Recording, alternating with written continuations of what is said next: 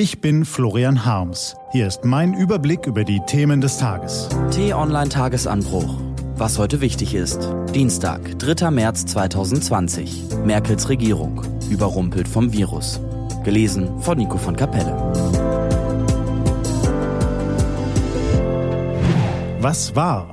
Die Bundesregierung führt nicht, sie wird überrumpelt. Dabei bräuchte es in Zeiten wie diesen eine couragierte Kabinettsmannschaft, die langfristig plant, tatkräftig handelt, Widerständen trotzt.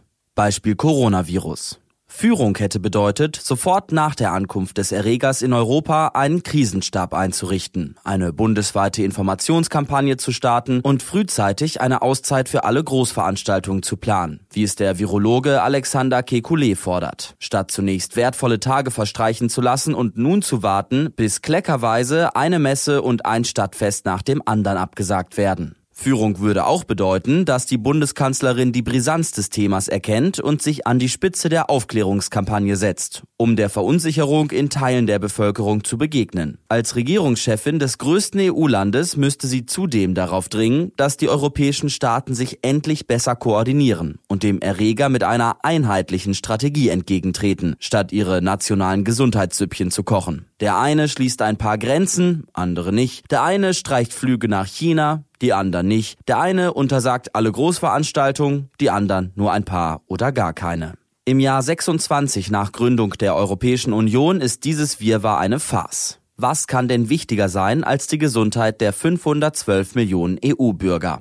Beispiel Flüchtlingskrise. Viele Deutsche, auch im Regierungsapparat, wähnten sie beigelegt, seit Frau Merkel mit Herrn Erdogan das Türkei-Abkommen schloss. Aber sie war nie vorbei, sie war nur aus unserem Blickfeld geraten. In der umkämpften Enklave Idlib in Nordsyrien, in den Lagern in der Türkei, in Istanbuls Elendsvierteln spielen sich seit Jahren dramatische Szenen ab. Nun lässt Herr Erdogan die Flüchtlinge wieder an die EU-Grenze laufen und offenbart damit, wie sehr er uns Europäer in der Hand hat, wie blank wir ethisch und strategisch sind. Außer Appellen kommt da wenig. Europa hat bis heute nichts, was die Bezeichnung strategische Außenpolitik verdient. Führung hätte bedeutet, schon bald nach Beginn des Bürgerkriegs im Jahr 2011 in Nordsyrien eine Schutzzone für Binnenflüchtlinge einzurichten. Damals hätten die Amerikaner sie mit ihren Jets noch garantieren können. Führung hätte bedeutet, dem starken Mann im Kreml beizubringen, dass Deutschland nicht gewillt ist, die Ostsee-Pipeline für seine Gaslieferung fertig zu bauen, solange er im Nahen Osten einen brutalen Diktator zum Sieg bombt und Millionen Zivilisten in die Flucht gen Europa treibt. Manche Experten glauben, dass Herr Putin das mit Absicht macht, um die EU zu destabilisieren. Nähme man Führung wirklich ernst, sollte man als deutsche Kanzlerin etwas dagegen haben. Beispiel Rechtsextremismus.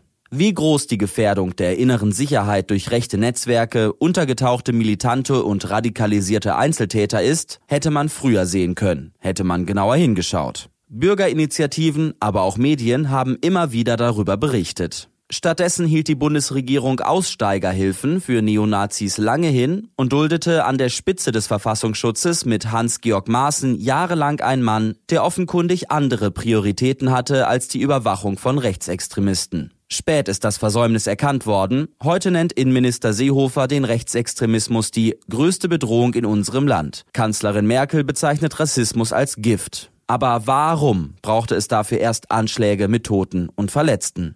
Führungsmangel rächt sich meistens nicht sofort, sondern mit Zeitversatz. Dann aber umso heftiger. Und manchmal bündeln sich die Folgen von Führungsschwäche auf mehreren Feldern an einem einzigen Zeitpunkt. So wie jetzt, Anfang 2020. Die Zeit, in der Deutschlands Regierung wieder einmal überrumpelt wird. Was steht an? Die T-Online-Redaktion blickt für Sie heute unter anderem auf diese Themen. Bei den einen wird es spannend, die anderen wählen Trump. Der amerikanische Vorwahlkampf. Die Männer in der CDU. Und nach fast 19 Jahren Krieg schließen die USA und die Taliban endlich Frieden. Diese und andere Nachrichten, Analysen, Interviews und Kolumnen gibt's den ganzen Tag auf t-online.de. Das war der T-Online-Tagesanbruch vom 3. März 2020, produziert vom Online-Radio- und Podcast-Anbieter Detektor FM. Den Podcast gibt's auch auf Spotify. Einfach nach Tagesanbruch suchen und folgen. Wünsche Ihnen einen frohen Tag. Ihr Florian Harms.